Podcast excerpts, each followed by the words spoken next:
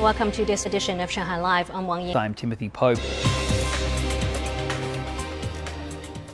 The top story tonight President Xi Jinping said yesterday that China will strive to provide 2 billion COVID 19 vaccine doses to the world this year and offer 100 million US dollars to the COVAX program, marking a further step in honoring its commitment to make vaccines a global public good.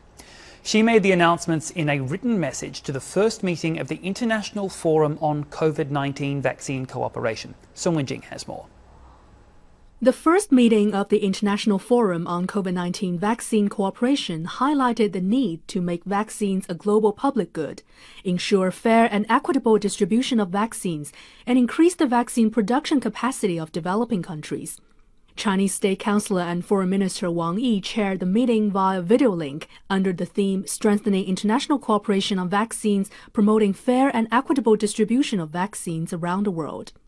Hailing China's distributions in global vaccines cooperation, Wang noted several aspects in which China takes the lead, such as sharing the genetic sequence of the novel coronavirus with the world, providing vaccines to developing countries in need, cooperating with developing countries in vaccine production, and actively promoting vaccines to the UN peacekeepers and the International Olympic Committee.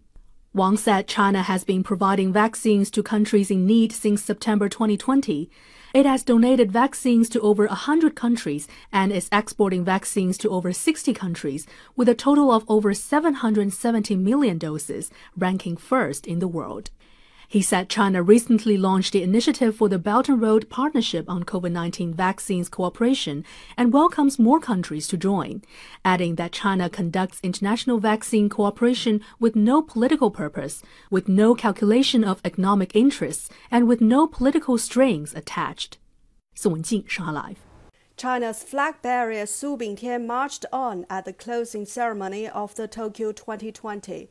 By fielding 413 athletes, China has a strong presence at the Tokyo Games. It takes home 38 golds, 32 silvers, and 18 bronzes, ranking second in the Olympic medal count, one gold behind the US. Tokyo 2020 Paralympic Games will be held between August the 24th and September the 5th. After Tokyo, eyes will be turning to the 2022 Winter Olympics in Beijing and the 2024 Summer Olympics in Paris. Now, the exhibition Tintin and Hergé opened today at the Power Station of Art in Huangpu District. It showcases the art of the Belgian comic series The Adventures of Tintin and also sheds light on its creator, Georges Remi, whose pen name is Hergé. Zhang Hong has more. The Adventures of Tintin is one of the most popular European comics of the 20th century. The books tell the story of a young Belgian reporter named Tintin and the exciting and humorous adventures he has all over the world. The exhibition, the largest Tintin exhibition in the world, features about 80 pieces of artwork, including manuscripts, photos, and murals. There are 10 exhibition halls here. We are introducing the comic book's creator, Hergé, to Chinese fans by detailing his life story. Georges Remi, whose pen name is Hergé, was born in the Belgian capital of Brussels in 1907.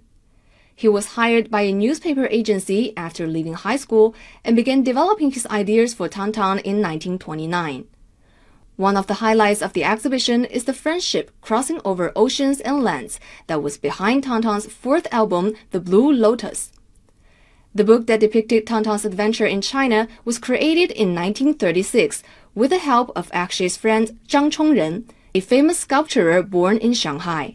Zhang Chongren. At that time, Zhang Chongren was studying in Belgium and visited Hergé every Sunday afternoon.